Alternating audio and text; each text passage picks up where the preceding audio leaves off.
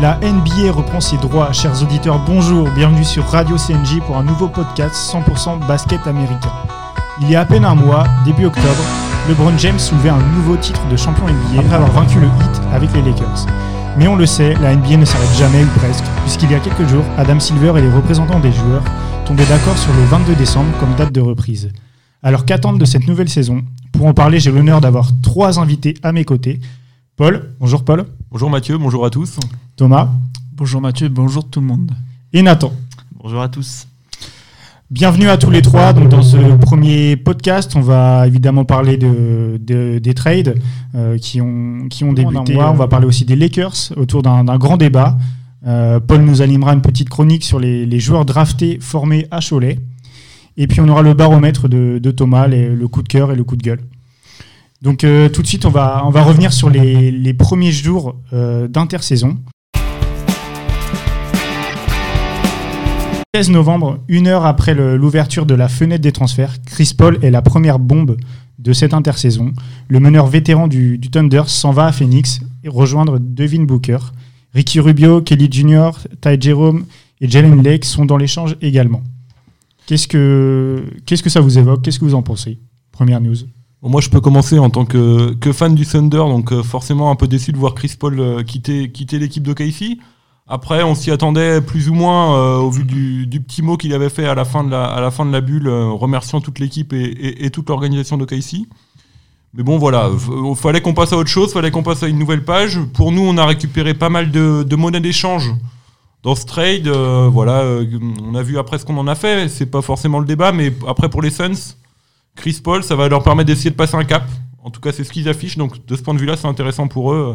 Hmm. de récupérer le meneur vétéran très expérimenté pour accompagner une, équipe prometteuse. Hmm. Grosse annonce, c'est vrai. On a ensuite euh, Giannis Antetokounmpo qui a réussi à avoir gain de cause, euh, désireux d'avoir du, renfort cette saison. Le Grec pourra compter sur la venue de, l'arrière des Pelicans, Drew Holiday, en échange d'Eric Bledsoe, de George Hill et une flopée de tours de draft. Donc voilà, euh, un nouveau venu chez les Bucks. Ouais, donc je pense que c'est un bon renfort euh, pour les Bucks, mais ça manque un peu de peut-être d'autres renforts et je pense que le petit, on dire la controverse avec Bogdanovic, euh, mm. le faux sign and trade avec les Kings euh, qui oublient de faire, de savoir faire un, trade assez drôle d'ailleurs pour les Kings, pas pour les Bucks et l'enjeu d'ailleurs pour les Bucks maintenant c'est de faire signer l'extension max à Giannis et Holiday, je pense c'est le premier pas. Mais mm. par contre, mm. maintenant, la prochaine priorité pour les Bucks, c'est signer Giannis pour pas qu'il soit free agent cet été. C'est vrai que c'est assez lié. Hein. Qui, demande des, bah, renforts, il hein, n'y a pas d'autre mot, euh, pour, euh, pour une longévité euh, chez les Bucks. Donc ensuite, on a, après une saison chez les Lakers, sans avoir joué le moindre match, Demarcus Cousins, 30 ans, rejoint Houston pour un an en tant qu'agent libre. Bah, je pense qu'il va arriver dans, une, un vestiaire avec un, beau ménage, parce que comme on sait, Westbrook et Harden veulent partir. Par contre, si les trois restent ensemble en même temps, je pense que pour le nouveau coach des, euh, euh, des Rockets, qui est un nouveau venu, qui était l'ancien assistant des Mavs, ça va être super à gérer pour une première expérience. Trois euh, gros égaux comme cela, ça peut être compliqué. Mais je pense que Cousins va arriver dans un bon état d'esprit. D'ailleurs, les premières infos sortent qu'il est dans, un, dans une belle forme physique. Hmm. Donc à voir. Voilà, la question elle est là, c'est quel de Marcus Cousins on va voir sur le terrain? C'est vrai qu'il n'a pas joué le moindre match quand même.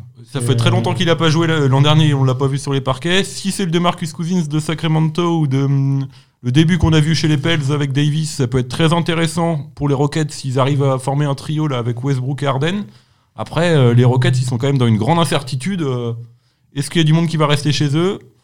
Leurs franchise players sont, sont en train de dire qu'ils veulent petit à petit quitter le navire, donc euh, voilà.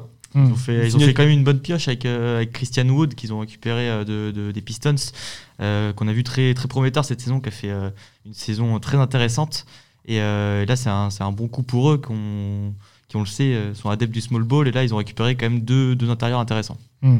Et enfin, dernière ligne de, de, ces news, Nicolas Batum, qui est coupé par, la, par les Hornets.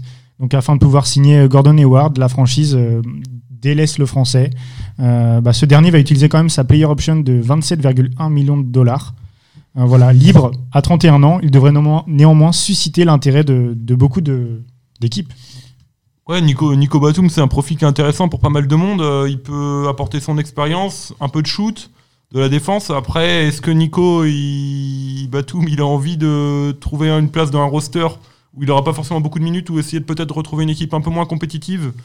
Pour avoir plus de temps de jeu, on sait pas trop, on, va voir, on va suivre les infos, mais c'est vrai que ça peut être une pioche intéressante pour, pour une équipe voilà, d'apporter l'expérience de, Nicolas Batum. Ouais, je pense pour une équipe qui joue le titre, c'est très intéressant. Ok, très bien. Bah, sans plus tarder, on va passer au, à la première chronique, au premier débat, euh, donc qui opposera donc euh, Thomas à Nathan. En quelques jours seulement et sans trop dépenser, les champions en titre ont enrôlé Denis Schroeder, Wesley Matthews, Montrezarel et Marc Gasol. Des, arguments de poids pour la défense du trophée Larry O'Brien. Alors qu'en pensent nos consultants Les Lakers sont-ils déjà champions? C'est l'heure du face-à-face -face entre Thomas et Nathan. Thomas, je te laisse commencer. Alors moi je suis contre euh, parce que pourquoi je suis contre? Euh, Parce que bah, le sport euh, c'est quand même une science incertaine, inexacte. Et le fait qu'on n'est jamais à l'abri d'une blessure, on sait que Lebron et Davis, s'ils sont à 100%, c'est très compliqué de les battre. Mais on n'est pas à l'abri, la saison est longue, que l'un des deux soit blessé ou voir les deux. Et d'ailleurs moi ce que je veux dire aussi, par exemple quand les Raptors ont été champions en 2019, qui osait dire que les Raptors allaient être champions? Personne. Donc je pense que là, il y a cet aspect-là à prendre en compte aussi et le fait que la concurrence euh, s'améliore. À l'ouest, je suis pas convaincu. Certes, les Clippers euh, peuvent être intéressants, sauf le problème qui me gêne, c'est le recrutement de Tyrone Lou, que, je suis pas très, je suis pas un grand fan. Et autrement, à l'est, euh, bah, on va voir comment se déroulent les Nets, mais si les Nets font quelque chose de, très très bien avec Kevin Durant et Kyrie Irving, moi j'aimerais bien voir Durant face aux Lakers de Davis et tout, parce que je pense que Durant, certes, on l'a vu avec les Warriors, on l'a critiqué et tout parce qu'il a rejoint les Warriors, mais quand il était en finale, il a porté ces équipes-là. Donc je pense qu'il y a moyen que les Nets puissent euh, jouer les troubles faits dès la saison prochaine. Ok, et donc toi Nathan, tu es plutôt en faveur de, ce back-to-back euh Effectivement, c'est peut-être un peu fort de dire qu'ils sont déjà champions parce qu'effectivement il y a des blessures, etc. On l'a vu euh, la saison des Lakers quand LeBron se blesse euh, à Laine, euh, voilà, ils sont pas même pas en playoff. Donc euh, voilà, ça veut dire aussi de la, dépendance de, LeBron vis-à-vis des Lakers. Mais là, ils sont quand même énormément renforcés et c'est même plus une LeBron dépendance, j'ai envie de dire, parce que là, ils, se renforcent avec des vrais joueurs, des, des All-Stars comme, comme Marc Gasol, euh, Montrezarel, sixième homme de l'année. Là, c'est des vrais renforts. Dennis Schroeder qui a été bah, le meilleur marqueur sur le banc euh, de toute la NBA cette saison. Donc là, c'est des vrais renforts et il y aura peut-être moins de LeBron dépendance quand il sera pas là. Euh, peut-être que voilà, ça va beaucoup plus gagner. Euh, on l'a vu, Anthony Davis, il a un calibre presque de MVP, hein, surtout en, playoff, il a été exceptionnel. ça va être très très compliqué de les battre si, si, tout le monde est en forme et même si un ou deux joueurs se blessent, ça restera quand même très compliqué de les battre. Euh, peut-être qu'ils sont pas champions, mais en tout cas, euh, c'est les euh, archi favoris. Hmm. on l'a dit, hein, y a ce, tu l'as dit, il y, a ce, y a cette sortie de banque qui est, qui est incroyable. Justement, ça sera de, trouver le bon équilibre. Est-ce que pour toi, Thomas, il va être facile à trouver avec toutes ces, stars? Bah, Je pense que c'est très facile bah, pour Vogel aussi parce qu'il y a Lebron. Et je pense qu'un mec comme Lebron, s'il y a jamais un Schroeder, par exemple, qui est pas très content, qui veut plus de minutes, etc., euh, je pense qu'un LeBron le saura le mettre en place, le remettre en place, pardon. Donc euh, oui, euh, la gestion, ça, la gestion des, de l'effectif, ça, c'est pas ce qui me pose de plus de questions. C'est vraiment, je dis, l'incertitude du sport et le fait que la saison est très longue. Et moi, ok, à l'Ouest, les Clippers, mais on sait jamais. Peut-être les Mavs, même bon, je suis pas objectif quand je dis ça, mais je pense que des équipes comme ça peuvent peut-être émerger et dans une, sur une série de playoffs, ça peut être très compliqué. Après, c'est vrai que le roster, par rapport qu'ils ont l'année dernière, c'est vraiment une une amélioration parce qu'un mec, par exemple, tu avais Maggie, là tu chopes Montrezarel. Mm. J'ai rien contre Maggie, hein, mais moi, Montrezarel, c'est différent aussi. Ou même, par exemple, un mec comme Schroeder. Mm. Rodo, j'aime bien, mais Schroeder est plus euh, intéressant en sortie de banc. Il a démontré des belles choses avec euh, le Thunder. C'est pas Paul qui va me, me contredire. Le vrai sixième homme de l'année. Montrezarel a eu le titre, mais dans mon cœur, c'était plutôt Denis Schroeder, ça c'est sûr, et pour beaucoup. Oui, donc voilà. Donc après, c'est vrai que euh, moi, en fait, ce qui me gêne plus dans la question, c'est comme si c'était acquis. Et le sport n'est jamais acquis, on le sait très bien. Donc, euh, certes, c'est peut-être les favoris. Ça, euh, je concède largement. Franchement, il n'y a pas de doute. Mais je me dis, on n'est jamais à l'abri de quelque chose. Et franchement, moi, j'ai beaucoup de.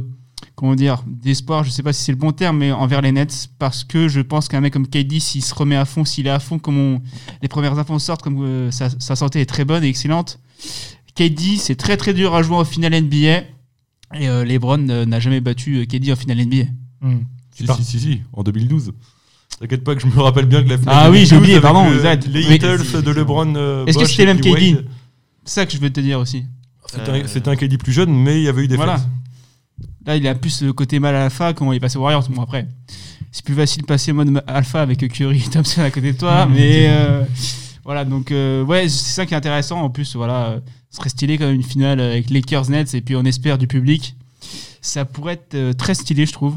franchement, avec Steve Nash sur le banc, franchement, ça serait une grosse régalade. Après, on n'est pas à l'abri que les Lakers fassent une upset et puis, en toute objectivité, que les Mavs euh, je de la conférence Ouest. Hmm.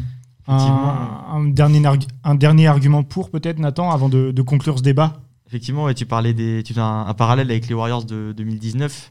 Euh, ils ont eu une, ribambelle de blessés euh, et au final ils sont quand même en finale. Euh, bon voilà, on connaît la suite, mais avec énormément de blessés et une saison euh, hyper galère où Demarcus Cousins doit jouer 10 euh, matchs à tout casser, ils arrivent quand même en, finale. Donc ils étaient déjà presque donnés champions. là, c'est un peu le même cas avec les Lakers. Même s'il y a des blessés, bah, on n'est pas à l'abri qu'ils aillent en finale et que voilà, s'il y a encore LeBron qui est, qui est apte et sur ses deux jambes, voilà, on sait tous que, quel, quel dégât ça peut faire.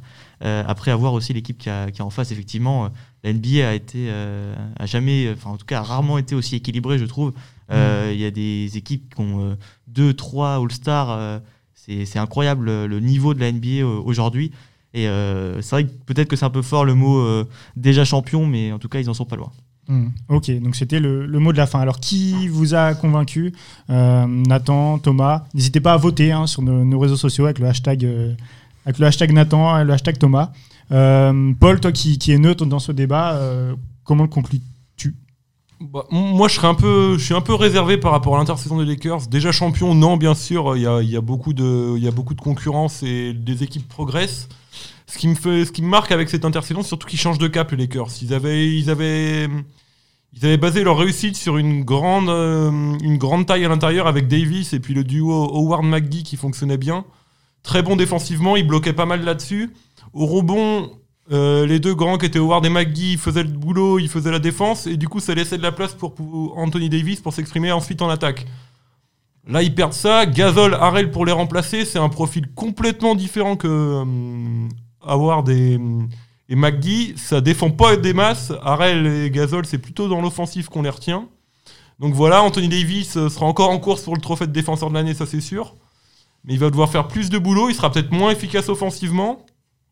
Et même sur le, ligne arrière, quand même, Rajon Rondo, Danny Green, ça défend dur, ça défend le plomb. Là, Dennis Schroeder, Wes Matthews pour les remplacer. Alors oui, offensivement, c'est peut-être plus dans le scoring et plus efficace, mais j'ai peur que défensivement, on, les Lakers aient un peu plus de mal euh, par rapport à, à, la saison dernière, où ils ont basé une grande partie de leur réussite, notamment en saison régulière là-dessus, sur cette défense qui était très solide. Donc voilà, un peu plus réservé euh, par rapport aux, Lakers et leur, euh, leur intersaison. Ok, très bien. Bah, merci Paul et merci à tous les deux d'avoir d'avoir animé ce, ce, petit débat. Donc sans transition, on va passer du coup à la, à la prochaine chronique de Paul.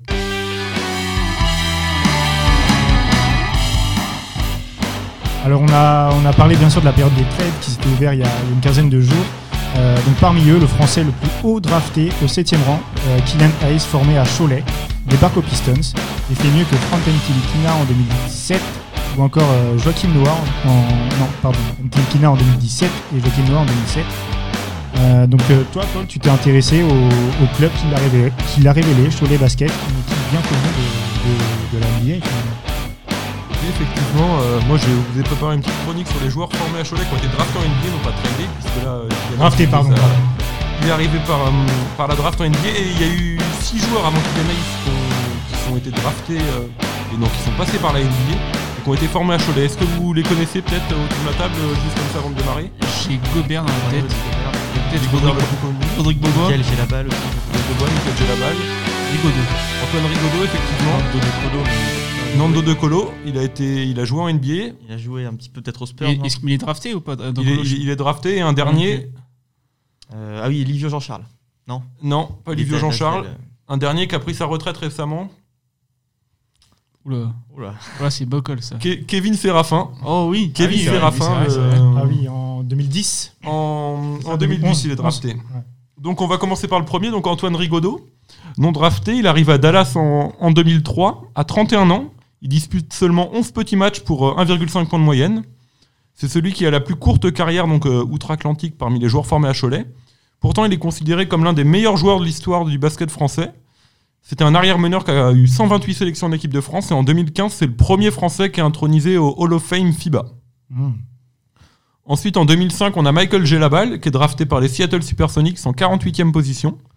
Il joue deux ans à Seattle pour 4,5 points de moyenne avant de revenir en Europe. En 2013, il fait une pige avec les Minnesota Timberwolves, mais ne parvient pas à se montrer assez euh, costaud pour décrocher un contrat. Et au total, il aura disputé 145 matchs en NBA. En 2009, Rodrigue Bobois est drafté par OKC en 25e position. Immédiatement transféré euh, à, Dallas, il arrive à s'imposer dans la rotation euh, des Mavs. En 4 saisons, il dispute quand même 188 matchs sous le maillot de Dallas, avec une pointe notamment à 40 points le 27 mars 2010 contre les Warriors avec un joli 9 sur 11 à 3 points. Mais peu à peu, son temps de jeu va descendre et il ne joue euh, aucun des 20 derniers matchs de la saison 2011 où Dallas finit champion et revient en Europe en 2014. Et depuis quelques années, il s'éclate en Euroleague là, à l'EFS Istanbul. Ensuite, Nando De Colo en 2009, lui aussi drafté par San Antonio, mais en 53e position, donc au second tour. Il rejoint le Texas qu'en 2012, donc à 25 ans, plusieurs années après être drafté. Il joue avec euh, Tony Parker et Boris Diaw, il forme un trio chez les Spurs euh, de Frenchy. Mais Nando De Colo ne parvient pas à s'adapter et, et, à s'imposer en NBA. Euh, l'année suivante, il est tradé à Toronto sans grande réussite, et sur ces deux ans, il tournera à 4 petits points de moyenne avec peu de temps de jeu dans la grande ligne. Kevin Serafin, ensuite, lui, un pivot drafté en, 20e, en 17e position par Chicago en 2010. Donc lui, il est transféré dans la foulée à Washington, où il y passe 7 saisons NBA. Il a plutôt une carrière assez longue. Donc voilà, 437 matchs au total, en 5 saisons chez les, Wizards, une chez les Knicks et une chez les Pacers. Il a montré des choses intéressantes, notamment à Washington, où il a régulièrement tourné à plus de 10 points. Mais euh, il rencontre des problèmes au genou et son temps de jeu va, baisser au fil des années. Et récemment, il a pris sa retraite euh, suite à ses problèmes au genou qui l'empêchaient d'être performant euh, régulièrement sur le terrain. Je me souviens, un sacré pivot, il faisait 120 kilos, je crois. Ouais, il était costaud, le Kevin Séraphin. Pas très très grand, mais trapu avec de très bonnes mains, assez costaud. ce problème de genou aussi dû à, à tout ça. Et donc enfin le plus connu forcément Rudy Gobert drafté en 2013 en 27e position et ouais seulement par le hum, par Denver et transféré ensuite à, Utah où il est devenu l'une des figures de la franchise avec une progression euh, donc fulgurante euh, pour devenir là aujourd'hui l'un des meilleurs, meilleurs, pivots de la ligue voilà une fois All-Star deux fois joueur euh, défensif de la saison plus de 500 matchs avec le Jazz voilà et puis une carrière loin d'être finie peut-être qui nous réservera d'autres surprises et donc cette année Kylian Hayes Septième joueur à être formé à Cholet qui va euh, fouler les parquets de la NBA, drafté par euh, Détroit euh, en septième position. Voilà, il a annoncé vouloir devenir le meilleur joueur français de l'histoire de la NBA, donc bon courage à lui. il y a un certain Tony Parker. il y a un certain Tony Parker à aller chercher. Si, même s'il s'en approche déjà, un grand bravo à lui. Oui, parce qu'avec Détroit, bon, là, ce qui est bien, c'est qu'il va avoir des ballons normalement, parce qu'il n'y a que Derek Rose sur son poste.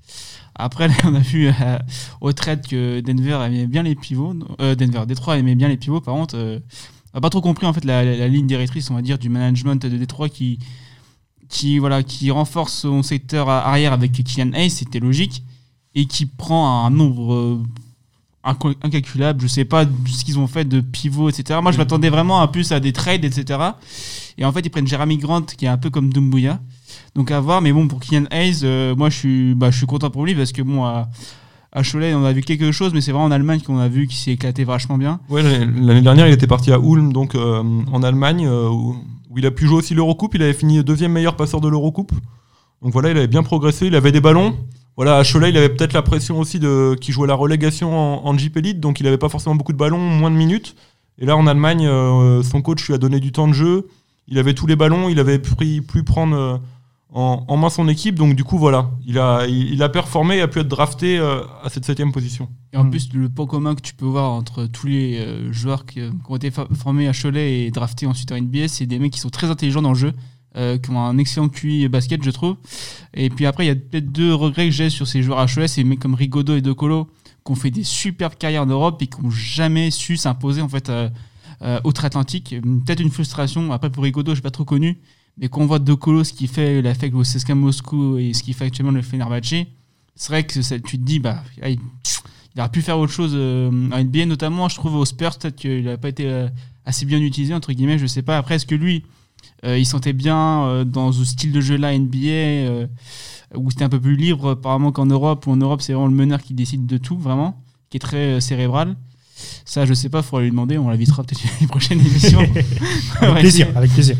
Si tu les écoutes, Nando, tu sais. c'est vrai que Nando De Colo, c'est un joueur, c'est un joueur génial. Quand on le voit jouer en Euroleague, il, sort des performances et puis des actions euh, improbables. Mais ouais, il n'avait peut-être pas le jeu pour s'adapter euh, en NBA, et puis même la mentalité vraiment euh, américaine, ce qui, ce qui lui a peut-être fait défaut et ce qui, pour Kylian Hayes, lui, le franco-américain, donc né d'un père américain et d'une mère française, pourrait être bénéfique. Voilà, déjà, lui, il n'aura pas la barrière de la langue. L'anglais, il parle couramment, donc pour s'adapter et démarrer dans une franchise, c'est quand même plus facile. C'est sûr. Toi, Nathan, tu es plutôt optimiste sur, euh, voilà, sur la réussite de, Kylian, qui, qui l'annonce en tout cas?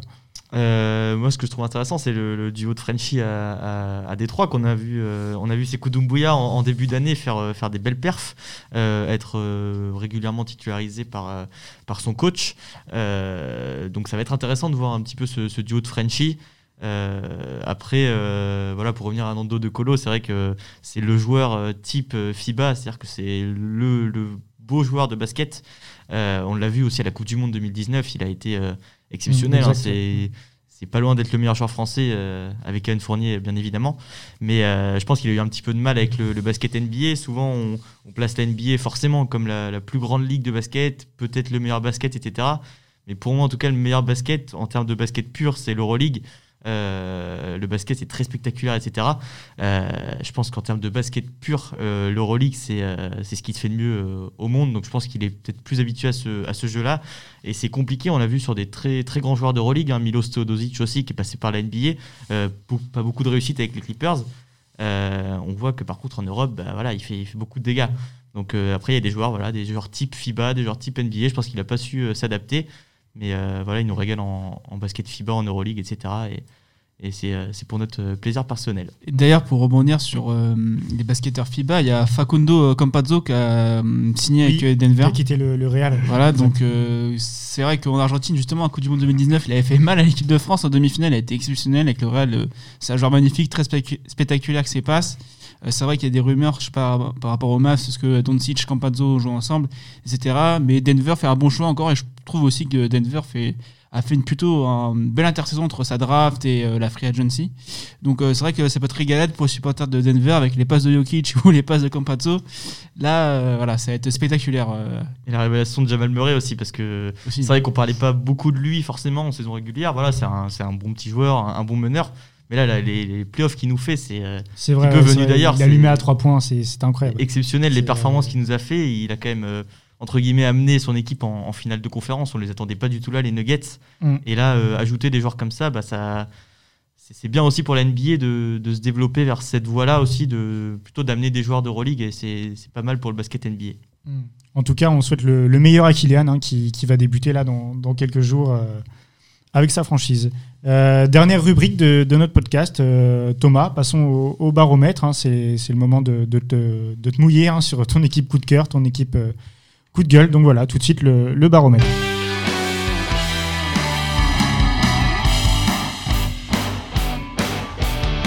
Ouais, donc le baromètre, on va lancer ça avec euh, équipe coup de cœur par rapport à l'intersaison. Il y a Portland. Euh, je trouve qu'on n'a pas assez parlé de Portland parce que j'ai trouvé que leur intersaison a été très très intelligente. Euh, ils sont renforcés, ils ont étoffé leur effectif. Donc on va rappeler un peu les joueurs qui sont venus ou revenus dans leur raison. Il y a Robert Covington qui était aux Rockets euh, qui va apporter de la défense. Ils auraient besoin d'un 3D, comme ils appellent, un mec qui, sait shooter à, qui sait shooter à 3 points et qui va apporter de la défense. Euh, à côté de, voilà, il y a McCollum et Lillard qui vont s'occuper de la l'attaque et là il n'y a aucun souci là-dessus et un mec comme Covington c'est vraiment le, le soldat, le premier défenseur, le capitaine de défense comme il l'appelle. Donc ça c'est super intéressant. Il y a le retour de Canter aussi. Euh, je trouve que bah, dans un collectif il apporte toujours, même si en défense parfois il peut laisser à désirer par des efforts où il est un peu léger mais offensivement il va être intéressant. Et en plus il connaît le groupe parce qu'il était là euh, il y a deux ans euh, quand on se rappelle je sais pas si tu te rappelles Paul tu sais quand Lillard il met un shoot euh, sur Paul George et il dit au revoir à Casey tu te rappelles? Oh, un mauvais souvenir faut pas en parler. Voilà donc il y a ça. Et puis il y a aussi ils ont recruté Derrick Jones Jr celui qui a remporté le concours de dunk avec Miami qui va apporter ses qualités athlétiques qui est très intéressant. Et aussi moi il y avait la resignature de Carmelo mm. voilà qui, qui a fait bonne saison, on peut le dire, avec, avec Portland. on lui disait entre guillemets fini après ses passages à OKC, Houston, etc. Et voilà, en plus, il a un coup de collectif avec, comme on dit, Lila, etc. Et la petite signature que j'aime bien aussi, c'est Harry Giles, euh, bon, qui était aux Kings malheureusement pour lui, parce que les Kings. J'ai rien contre les Kings, hein, mais franchement. Euh, c'est compliqué. Voilà, euh, entre les boulettes de Divac, Bogdanovic, il part sans un trade. Enfin bref, c'est. Voilà, donc je pense que Harry Giles va peut-être être mieux développé et mieux utilisé et important. Et là aussi, c'est encore une équipe de plus qui se renforce à l'ouest. Et là, pour rebondir un peu sur le début qu'on a amorcé tout à l'heure comme débat par rapport à la concurrence à l'ouest, euh, là, la course à l'ouest, ça va être très très compliqué parce que je pense que, hormis les Kings, désolé les Kings et OKC peut-être, le reste, tout le monde peut faire les playoffs, donc ça va être très intéressant. Et là, je euh, ouais, c'est vrai, pourtant, donc, tu fais peut-être partie des équipes ayant le mieux réussi euh, leur intersaison, tu, tu l'as dit. Ouais, moi, je, je trouve c'est très intelligent. Et puis d'ailleurs, euh, McCollum avait réagi comme quoi il était très heureux de l'intersaison de, de son management et qu'il s'attendait même pas à l'arrivée de Covington. Il est très heureux de, cette arrivée. Donc c'est cool. Après, oh, je suis d'accord avec toi. Attention, juste Portland, souvent les petites débuts de saison régulière, toujours compliqués. Ils sont autour de la dixième place au euh, à février. Il faut toujours qu'ils nous sortent un gros run pour euh, accrocher les playoffs. Et ils se retrouvent toujours en position un peu compliquée, à aller jouer les bah, gros. Les, barrages euh, pour les playoffs. Hein, voilà, les play-in. voilà. Eux, leur objectif, je pense que ça va être justement d'arriver dans une place en playoff qualificative directe donc euh, voilà, dans les six premiers. Et puis peut-être que Lillard, s'il fait une grosse saison, euh, pourquoi pas un titre d'MVP On lui sait, même si c'est être compliqué, mais je pense que franchement, il a le talent pour être MVP. C'est un mec. Il nous a, il nous a régalé. En voilà, ce, shoot au logo là, on s'en souvient tous. Hein, non, mais même sa bulle, c'était, c'était incroyable, ce qu'il a fait. alors que les Clippers l'avaient chambré. D'ailleurs, très beau chambrage après quand les Clippers étaient sortis avec Mancolum sur Instagram. C'était, c'était assez croustillant. Euh, regardez sur Insta. Franchement, c'est très très très très drôle. Donc ouais, euh, Lillard euh, peut mener cette équipe de Portland à une très belle saison et euh, le management a tout fait pour mettre Portland dans les bonnes dispositions. Mmh. Nathan, plutôt d'accord, toi, avec la vie de Thomas sur Portland, coup de cœur de, ah, totalement, cette intersaison? Effectivement, là, Robert Covington, il va amener ce que Carmelo peut pas forcément faire, parce que ça sera un petit peu du poste pour poste, je pense. Mmh. Hein. il va apporter de la défense. Forcément, Carmelo, mmh. on l'attend dans du scoring, du scoring. Là, il a Lillard, McCollum à côté, donc forcément, il scorerait un petit peu moins, mais si tu l'as dit, il a fait une saison intéressante. Là, Covington, c'est un vrai, vrai plus pour eux. on l'a vu quand il était au Sixers, c'était un, un très bon joueur, un joueur intéressant. Il l'a dit lui-même. Euh, voilà, mon rôle, c'est que le joueur adverse ne mette pas 40 points. C'est juste ça mon rôle. Donc, euh, si Scanton a ce rôle-là, bah, c'est euh, tout, ça va être bénéfique pour les pour les Blazers. effectivement, le retour de Canter intéressant aussi. Et, puis Lillard, voilà, on, on, verra un petit peu ce que ça donne, mais on espère qu'il va nous régaler comme il l'a fait ces dernières années. Mmh, bien sûr, ok. Et du coup, ton, ton coup de gueule, hein, il en faut un, tu as choisi les, les Hornets. Ouais, Charlotte. Alors, au début, j'ai vu la draft, j'ai vu la Melo Ball, je fais bon, logique, etc. Et, qu'est-ce qu'on apprend euh, Gordon Hayward qui signe, qui signe à Charlotte pour 120 euh, millions sur 4 ans. Alors là, Michael, qu'est-ce que t'as fait? C'est pas comme si c'était la première fois que tu donnais des contrats assez pourris. Et là, je suis désolé. Déjà, j'étais très étonné quand Hayward il, n'a pas pris sa player option avec Boston de 36 millions. Je me suis dit, oh, il y a peut-être un truc, un trade, etc. Enfin bref. Et là, bah non, euh, je vois. Euh, tu m'étonnes qu'il refuse 36 millions, on lui propose 120 millions sur 4 ans. Euh, bon, le gars, c'est pas de sa faute, mais il a eu la cheville cassée, il a pas vraiment retrouvé son niveau qu'il avait à Utah. Il a porté à Boston, mais là, le contrat qu'on lui donne à Charlotte, c'est pour être en grosso modo le franchise player. Je sais pas si on pourrait utiliser ce terme, parce que je pense qu'un mec comme Lamelo a pu. Au moins le numéro 2. Ouais, mais bon, tu, le numéro 2, tu mets 120 millions sur, sur 4 ans. C'est ça qui me dérange. En plus, moi, il y avait des rumeurs comme quoi il serait intéressé pour Westbrook. Euh, moi, t'es Charlotte. Euh, si tu mets vraiment, tu veux péter ta flexibilité et faire péter ton, euh, ton salarié cap, mais va sur Westbrook, va pas sur Gordon Hayward. Je sais pas, mais. Effectivement, il y a plus de garanties. C'est un MVP, Russell Westbrook. Gordon Hayward, il n'y a aucune garantie qu'il retrouve son niveau d'Utah. Et même s'il retrouve son niveau d'Utah, ça sera pas le Russell Westbrook. ce sera pas au niveau de Russell Westbrook, forcément. Oui, en plus, ce qui est sorti là des discussions des free agents, c'est que dès qu'il y avait une offre de Charlotte, Genre, par exemple, des mecs comme euh, Montrezarel, etc., ont même pas calculé l'offre parce qu'ils ont dit c'était Charlotte et que c'est n'importe quoi, c'est mal géré en interne, etc. Donc, euh, très déçu. Après, on a rappelé tout à l'heure avec euh, Batum. Après, là, j'ai vu que euh, ce matin, il parlerait peut-être. En fait, le contrat d'Hayward, ça pourrait être transformé en sign and trade avec Boston pour après envoyer Batum dans une troisième équipe. Donc après, à voir comment ça se déroule, mais vraiment, je suis pas content du tout de la, free agency de Charlotte, même si j'ai pas vraiment d'attache avec Charlotte, mais quand tu vois Kemba, comment il est parti, etc. Moi, Charlotte, c'est très compliqué à reconstruire. Et quand on dit que bon, Michael, c'est le GOAT, mais en tout cas, c'est pas le GOAT des propriétaires. Ça, ça c'est clair. Et puis, Charlotte, il y a un gros problème là euh, qui va se présenter à eux c'est leur secteur intérieur qui est dépeuplé. Euh, ils ont claqué 120 millions sur Gordon Hayward. Je sais pas combien de place il leur reste dans leur cap, mais pour retrouver un intérieur, ça va pas être facile. Hassan Whiteside, qui aurait pu être intéressant, va de filer aux, Kings. Pardon. Euh, voilà, comment tu pars avec Bispak Biambo en titulaire pour une saison, c'est un peu compliqué. Donc voilà, euh, le niveau de Charlotte, euh, ça devrait encore jouer euh, aux alentours de la 13e place dans la conférence Est. On ne faut oh. pas s'attendre à beaucoup mieux, je pense. En plus, ce qui est triste, c'est que tu as Devonte Graham qui était vraiment très intéressant. et même Borrego, j'aime bien ce qu'il fait, avec pas grand-chose qu'il a. donc c'est vrai que c'est chiant que les management qui, qui enchaînent les mauvaises décisions et qui flinguent quasiment l'avenir de, de, la franchise. Quoi. Donc je pense que Charlotte, euh, comme OKC et les Kings, euh, ils vont prendre leur abonnement pour la prochaine draft. Euh, donc rendez-vous l'année prochaine pour ces supporters de, ces équipes-là pour la draft. c'est dommage parce qu'on voit les Hawks par exemple qui gèrent parfaitement, on l'a pas, on l'a pas évoqué là, mais qui font un, une, voilà, une intersaison exceptionnelle en prenant des, des, très bons joueurs, des très bons éléments pour entourer Trey Young. pour une équipe qui n'est pas en playoff, on se dit pourquoi Charlotte fait pas entre guillemets la même chose, essaye pas d'aller récupérer des joueurs comme ça, euh, parce qu'il y a des motifs de satisfaction sur la saison de Charlotte quand même, des Graham, P.J. Washington, Malik Monk, ça reste des joueurs quand même intéressants, voilà, pas forcément du calibre pour aller en playoff, mais euh, en ajoutant quelques petits éléments comme l'ont fait les Hawks par exemple, ils auraient pu être un petit peu plus compétitifs et, et c'est pas le cas en donnant un, contrat comme ça à Gordon Hayward. Ça c'est clair, hein. c'est beaucoup plus dire. Voilà donc euh, coup de gueule, après je pense que je suis pas seul à penser cette chose-là, à part Michael. Hmm, très bien, ok. Bah, merci Thomas pour cet avis euh, tranché. On espère que, te donneront, enfin, que les équipes te donneront raison. Euh. Bah, euh, pour les, bien sûr, c'est sûr. Hein, sûr. Et en tout cas, un immense merci, messieurs, d'avoir animé ce, premier podcast NBA.